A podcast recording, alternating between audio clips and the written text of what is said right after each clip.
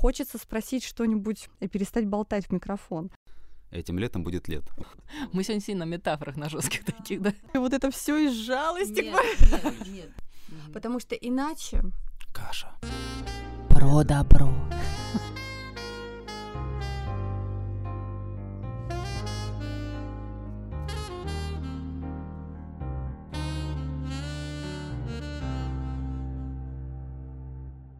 Всем привет! Вы слушаете подкаст про добро арт.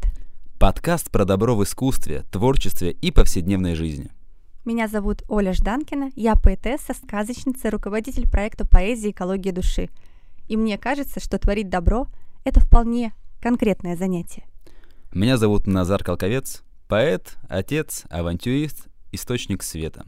И я стараюсь жить по заветам Маяковского. Светить всегда, светить везде, до дней последних донца. И сегодня у нас в гостях Надежда Кашафуддинова. Потрясающий человек, потрясающей доброты, на мой взгляд, уникальная, потому что это девушка, которая вполне успешна, самодостаточна. Могла бы добиться наверняка потрясающих каких-нибудь результатов в бизнесе, но зачем-то связалась с поэтами. Надежда Кашафуддинова, организатор Поэт Фест, одного из самых громких петербургских конкурсов поэзии, который проходит как очно, так и онлайн на всю нашу необъятную страну. Надя, расскажи, пожалуйста, как тебя жизнь довела до такого, как ты стала организатором поэтического фестиваля, которому уже 6 этим летом будет лет. Расскажи, пожалуйста, как ты до этого дошла? Друзья, как я дошла до такой жизни, сама в шоке и до сих пор не понимаю, все время спрашиваю себя. Но если коротко, видимо, мне нравится. видимо, мне нравится. А если углубляться в этимологию, то можно, в общем, искать всякие разные смыслы, подсмыслы. Но началось все с того, вы это наверняка знаете, что ко мне обратился 6 лет назад мой папа. И, в общем, предложил мне сделать встречу, мероприятие на одной сцене, собрать уже заслуженных поэтов, э, взрослых товарищей литературного жанра поэтического, и молодежь. И, в общем, этим символизировать наши с ним взаимоотношения и а, совместную какую-то деятельность организовать. Сделала я это. Год он меня просил, я все не соглашалась. Ну, сами знаете, как с папой работать, это сложновато. Но все процессы я взяла на себя и все же сделала. И пошло, в общем, хорошо, неплохо и приятно. И как-то так получилось, что какие-то свои детские страхи и какие-то желания я реализовала в этом проекте, поскольку папа у меня тоже поэт, и мне все время было в какой-то степени, может быть, жаль по-детски, конечно же. И мне казалось, что он все время не кушает, и что он все только читает и пишет стихи, потому что он все время писал, читал, и как бы я не видела, что он бы он ел. Может быть, это было по ночам, конечно. Хотя это было, конечно, по ночам. Ну и, в общем, того момента как-то мне запало в душу, что мне нужно холить или леять поэтов, соответственно. Ну, может быть, как-то вот в эту сторону завела меня судьба именно вот в связи с каким-то, а, может быть, это ретрит какой-то или что-то. Желание как-то даже не помочь, желание организовать оптимальные условия для э, творчества, для деятельности, чтобы в комфорте человек пребывал в своем вот этом вот волшебном состоянии и мог творить. То есть задача была фестиваль уже осмысленная после того, как он начал жить и развиваться, была в том, чтобы поэты могли зарабатывать. И экономическая схема фестиваля подразумевала, что мы не на государственные деньги живем и не на какие-то спонсорские, а сами поэты платят входное участие. И фестиваль поэтому залог успех существует столько лет. И какие-то а, подпроекты, которые мы делали, были нацелены на то, чтобы поэты зарабатывали, что поэт могло звучать как профессия. Причем это не было бы сопряжено с каким-то стеснением и с чем-то еще, что поэт мог выступать за деньги, это было бы окей, это было бы абсолютно рационально. То есть вы творите, у вас на это уходит время, у вас это время могло бы посвятиться семье, там, отношениям, чему-то, как ты говоришь, бизнесу, да, в моем случае. И почему бы за это не получать деньги? И за это, на самом деле, тебе огромное спасибо. Это раз. Два. Возвращаясь к истории про создание Поэтфеста и про папу, Оля сказала, что из жалости к поэтам, да нет же, из любви к отцу, ты понимаешь, это все было изначально да, да, да, первый да. импульс, что послужило, любовь к отцу. А потом уже, ты помнишь первый э, Поэтфест, где он был, сколько было людей, ну то есть какое было место и атмосфера, и ну как вы это все прожили? Да, я очень хорошо это помню. Это было на крыши лов-проекта «Этажи». Участников, не помню, сколько было, но там, может быть, около 50, там, до 50. Немного, естественно, в первый раз. Такой формат вообще не поддерживался до доселе никем обычно, ну, в то время, вспомните, 6 лет назад, это были колуарные истории, это были какие-то а, между собой поэтов именно в кафе, квартирники, то есть поэты читали сами для себя, для друг друга, на какие-то массовые истории не выходили. Формат а, мной предполагался такой, что, скажем, популяризировали поэзию, как бы это странно не звучало, а она у нас действительно не популярна была в то время, ну и как бы и в наше время сейчас, может быть, она популярна только, ну, уже более массово, но все же в определенных кругах. И просто так прийти на какой-то фестиваль, послушать стихи, это было невозможно. Можно было только по какому-то там знакомству и специальному приглашению. И то, если ты как-то так выглядишь эстетично или как-то там с кашне в шляпе. В нашем случае поэзия так стала доступна для всех и по обе стороны сцены. И на сцене любой человек, не только кто считает себя поэтом, а кто мечтает стать поэтом, он тоже может выступить на одной сцене с уже мастерами или с начинающими поэтами, даже еще человек, который далек от какого-то мастерства, и тем самым у нас образовательная функция вступает в силу, и, думаю, вы знаете а, примеры, которые участники приходили в начале, какими они становились. Да, насчет примеров. Если мы говорим про добро в искусстве, про поэтов, которые пришли 5 лет назад, может быть, 4 года, да, 3, попали в твои заботливые руки, под твое внимание, ты в них увидела некоторый потенциал, и ты ведь потом создала другой проект, не только Поэтфест, поэтическая семерка где ребята как раз э, могли выступать, ну, уже каким-то таким э, конкретным составом, одни и те же ребята, на разных городских мероприятиях. Вот как пришло к этому проекту? Ну, это все, конечно, магия, разумеется. Как это было, сейчас мы расскажем, Лёля, вспомним с тобой. Это был июль месяц, значит, ну, соответственно, седьмой месяц, седьмое число. У нас был седьмой конкурс сезона какого-то года, 2017 что ли. Ну, короче, там все семерки, семерки, семерки. И телеканал Live 78 запросил, сделайте нам какой-нибудь вообще супер-пупер э, перформанс на вот этом вот конкурсе. Я говорю, так их есть у нас, сколько скажете, пожалуйста, всегда, только дайте придумать. Созрел такой проект, э, который мы назвали «Поэтическая семерка», там металось название от великолепной семерки, и потом все же поэтическую, если как бы вырвать из контекста, чтобы было понятно, о чем речь. И вначале э, мы не думали, что соберемся надолго, что это будет как и в первый раз, да, единовременная акция. Но семь человек, которых я люблю по сей день, не случайно выбранные, осознанно, им было предложено участвовать в проекте, и каждый из них в какой-то значимой части города, сакрально значимой для каждого, опять опять же, из них и для меня, прочитал свое произведение. Ну, соответственно, это заняло 7 часов. То есть в каждый час в течение этих 7 часов выходили в прямой эфир в новостях. И вот трансляция такая была.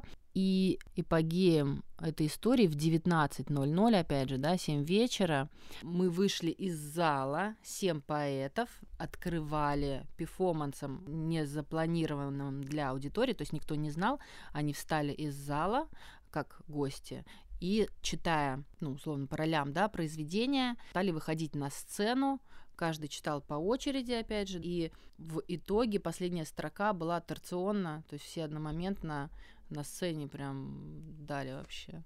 На самом деле, э, вот про зарождение круто. Угу. Я так понимаю, что проект прожил пару лет, и потом его выпускники начали каждый строить, собственно, сольную карьеру. Ну, это здорово, здорово, что ребята, которые попали к тебе, получили такой мощный заряд и нашли в себе силы вдохновения, поверили в себя, чтобы потом продолжать вот это, нести поэтическое слово и дело в массы и раскручивать себя, собственный бренд, ну, мне кажется, что в этом большая часть твоей заслуги. Мне кажется, что большую роль сыграло то, что вот это как раз на каком-то добром посыле изначально. То есть изначально добрая идея, дальше добрые отношения, потому что такое отношение, Надя, как у тебя к нам, это правда, это космос. Серьезно. Веришь ли ты в то, что в конечном итоге станет наиболее популярна поэзия, которая вот такая про добро, которая светлая? Если у людей, ну ты просто очень много сейчас видишь и поэтов, ты можешь наблюдать эту тенденцию, есть ли у зрителя потребность в добре? все это циклично, и все это, конечно же, зависит от внешних факторов. Есть темы, эксплуатируемые поэтами часто, ну, условно, можно сказать, это для красного словца. То есть, когда поэт берет какую-то сильную тему, которая и так говорит, и так играет, и так производит впечатление на зрителя. Поэтому здесь немножко нужно разделять понятия, и я считаю, что хорошая поэзия — это добро. А про добро она или не про добро, тут даже, наверное, не имеет смысла говорить, потому что хорошая, она в любом случае созидательна. В хорошей поэзии не будет а, нецензурной лексики, не будет каких-то лишних слов, Хорошая поэзия — это по-честному, коротко и по делу. Ну, так-то, так-то, да? Либо несколько раз коротко и по делу, если это чуть-чуть затягивается, да? Добро, оно дуально. Почему дуальность? Потому что есть субъект, который это добро производит, а есть объект, на который это распространяется. И условия доброты соблюдается, когда есть равноценный обмен. То есть для меня предвкушая, возможно, ваш вопрос, что для меня добро. Для меня добро это равноценный обмен. Это любой обмен энергии. Если вообще рассматривать все в жизни как обмен энергии, все становится просто и становится все понятно. Но на этом сакцентировать себя достаточно сложно, потому что это так просто, что это охрененно, извиняюсь, сложно.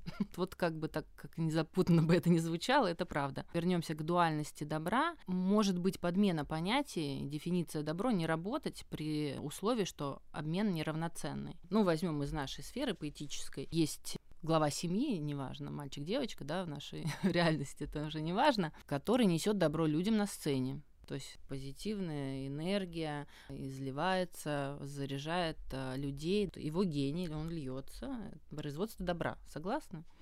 Есть такой момент? Есть такой момент. Все равно на сцене существует какой-то порядок должен быть какой-то здоровый эгоцентризм, чтобы воспроизводить вот эту всю историю, чтобы радоваться себе на сцене. И вот этот вот нерв, он должен присутствовать, чтобы ты мог из себя выжить это, что я классный, я вот так вот, я пошел, давайте, любите меня. Это хорошо, это я без сарказма. И это я из своего примера, не буду говорить конкретно, ну, как бы из моей жизни, что у этого человека в семье не все обогреты, ну, говоря без подробностей. И что добро в этой ситуации? Как бы как мы будем взвешивать? То есть это софистика чистой воды и добро для кого? Да, он производит гений и добродетель для людей, вдохновляет, может быть, даже спасет кого-то от например, ну, суицида, если человек его услышит, а у него в произведении какие-то там ноты. На другой стороне я тоже могу яркий пример. А, Ребенок плачет, мама, мама или папа, папа. Вот эти вот две истории у ребенка комплекс привязанности. И вот что, вот как это мерить, и что добро, что не добро. Поэтому сложно это оценить заранее, но нужно включать какие-то чувства и физиологию, и моральные, и все свои ресурсы, этические, какой-то внутренний стержень, чтобы понять, расставить приоритеты. Ну, в общем-то, все просто. Приоритет расставляешь, то тебе важнее собственная реализация гения, либо твой ребенок, и как бы какая ситуация. То есть, может быть, реализация твоего гения может быть важнее, потому что если этот гений не реализуется и придет и выльется на ребенка озлобленностью, то как бы лучше папа на сцене, чем папа злой или мама опять же, что касается гения и физиологии, ну, опять, я все в логику и все в разбор по молекулам, потому что мне так проще понимать и проще жить, когда я понимаю. А, и вот если это все разбирать, то гений — это определенная структура психики и мозга. Поэтому при такой структуре психики невозможно иметь э, какие-то стабильные отношения с равноправным партнером. То есть возможно иметь отношения, где, там, допустим, твой партнер прется от того, что ты гений просто сам по себе, то есть меценатство, да, какое-то, ну вот как у нас, э, в общем, русские классики на этом выезжали многие годы. Это работает, это классно, если как бы женщина кормит своего мужа, а он выступает на сцене, почему бы нет? Это даже философы практиковали какие-то такие истории. То есть э, человек, который воспроизводит такого рода контент, высокооктановый контент, понимаешь, вот я вам такое словосочетание, подкаст, да, там даже вообще лучше не гуглить. Ну, в какой-то степени оно того стоит, но это, знаете, как вот э, условно, если все рассматривать с такой точки зрения, да, сакральной, то приходят, я так думаю, в этот мир гений, и им приходят, ну, не руководители, а ведущие. То есть, как бы, если есть кто-то там, то он должен гению представить кого-то, чтобы он его, значит, ну, как бы, содержал, и, и чтобы тот мог производить контент вот этот вот божественный. Так как есть люди, которые слепые, да? Но это, на самом деле, мне кажется, это такая лотерея. Во-первых, определить для себя, гений ты или просто раздолбай, грубо говоря, там, не хочу работать, хочу творить. Еще и найти человека, который такой, ну ладно, ты гений, по-хорошему, буду тебя кормить.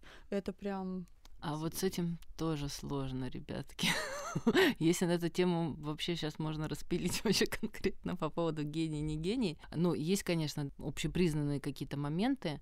Во всех нас, я думаю, сидит как-то внутренний как это называется, который себя корит и не уверен в себе.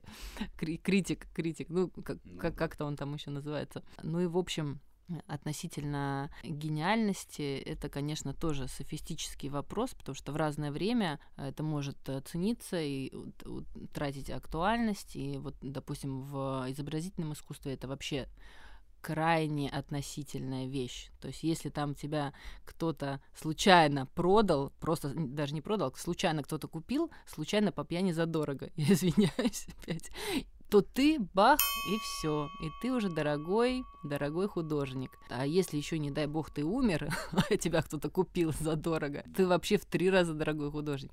Надя, у меня к тебе вопрос остался после дуальности добра, про которую ты сказала.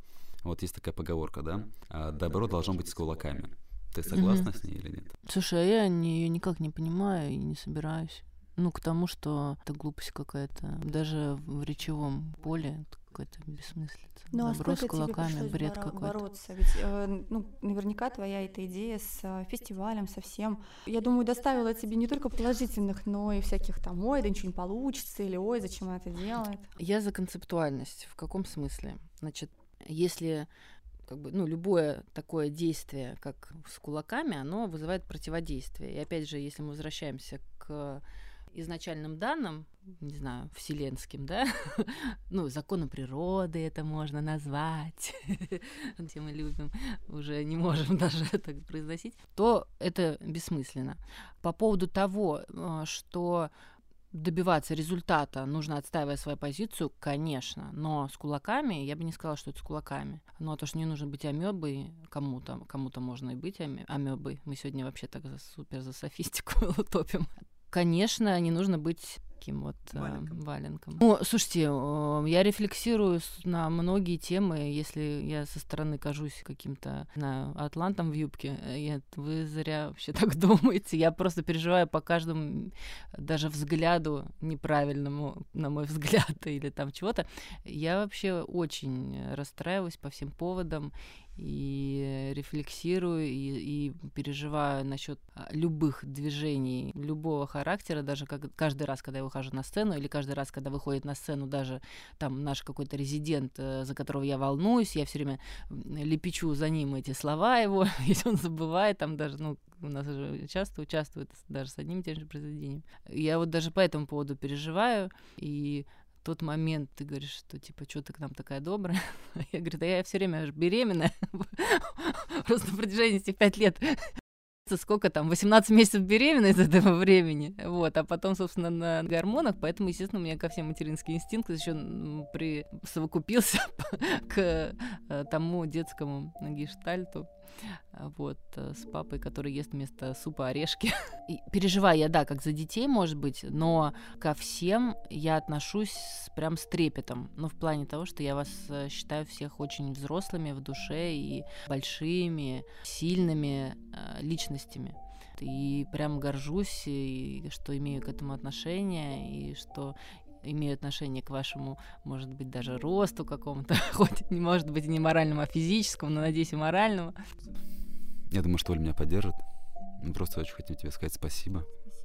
Ну, правда. Много говорят о том, что да, поэт как бы и деньги несовместимо. Ну, собственно говоря, как и добро и деньги несовместимо. У меня вопрос. Мне кажется, что на добре можно зарабатывать, и в этом нет ничего плохого. Если ты кому-то что-то делаешь хорошее, То есть, допустим, вот поэтам ты помогаешь по-настоящему, они растут, они выходят на крупные площадки. Логично, чтобы ты за это получала зарплату. Ну, прям нормальную зарплату, потому что это огромный труд. От этого может ли как-то снизиться уровень добра? Могу начать с концептуального, либо вот на том же языке. Значит, давай на том же, что... Потом свою позицию. Я очень хочу зарабатывать на добре в том смысле, в котором ты имеешь в виду. Но, к сожалению, пока не получается. Но получается, возможно, в силу каких-то моих субъективных причин, то мне это неудобно. Но я просто воспитывалась в такой среде, и у меня папа не про деньги, а и вот поэт, и все такое. То есть э, у меня нет экономического образования, есть юридическое, то есть я логик до мозга костей, но с финансами у меня немножко, да, проседает.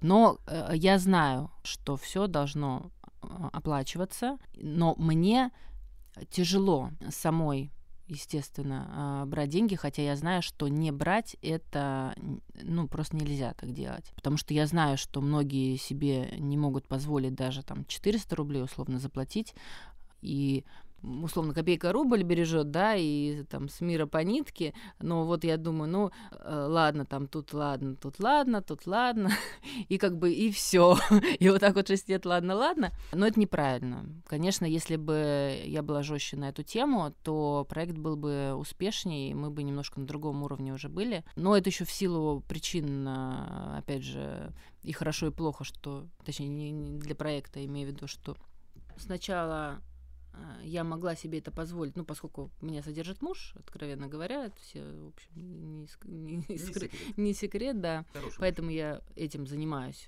потому что в противном случае я бы не смогла бы это делать. Он просто уважает мое детище и, в общем, как бы терпит, потому что видит, что мне это приносит радость. Сейчас очень важно сказать спасибо мужу. Спасибо, любимый. Вот, но а, с рождением детей, конечно, ситуация изменилась, и я уже не могу уделять столько времени работе, и можно было бы, конечно, у меня большие планы, и, и, громадью идей, как это все а, стартануть, но финансовый успех э, я не могу гарантировать этому предприятию, но знаю точно, что на это много нужно сил, времени, а, которые ну, в данный момент я не могу этому посвятить, потому что у меня маленький ребенок один и маленький, в общем, второй, и я не смогу, не могу так со своей семьей поступить. На таких людях, как ты, растет культура. Серьезно, литература и вот это все, к сожалению, конечно же, это вырежу, государством не поддерживается. Можешь Нет, не могу не вырезать, да. Это м, только за счет таких людей, как ты. Ты просто тащишь вперед вот как ты сказала, в ногу со временем, поэты вдруг в ногу со временем. Это огромный труд, и спасибо еще раз тебе огромное за это. Мы тебя очень любим. Спасибо вам, я вас тоже люблю. Давайте обниматься уже. Слушайте подкаст про добро арт на любых аудиоплатформах и приложениях в вашем смартфоне. В Castbox, Яндекс Музыке, Soundstream и других подкаст-приложениях. Поставьте нам оценку и напишите отзыв нашему подкасту в Apple Podcasts. Пишите комментарии, делитесь добрыми историями и предлагайте новых участников для подкаста. Благодарим за содействие студию подкастов «Мир Далат». А в нашей группе в ВК вы можете поддержать проект финансово в разделе «Донат» на подкаст. С вами были Назар Колковец и Ольга Жданкина.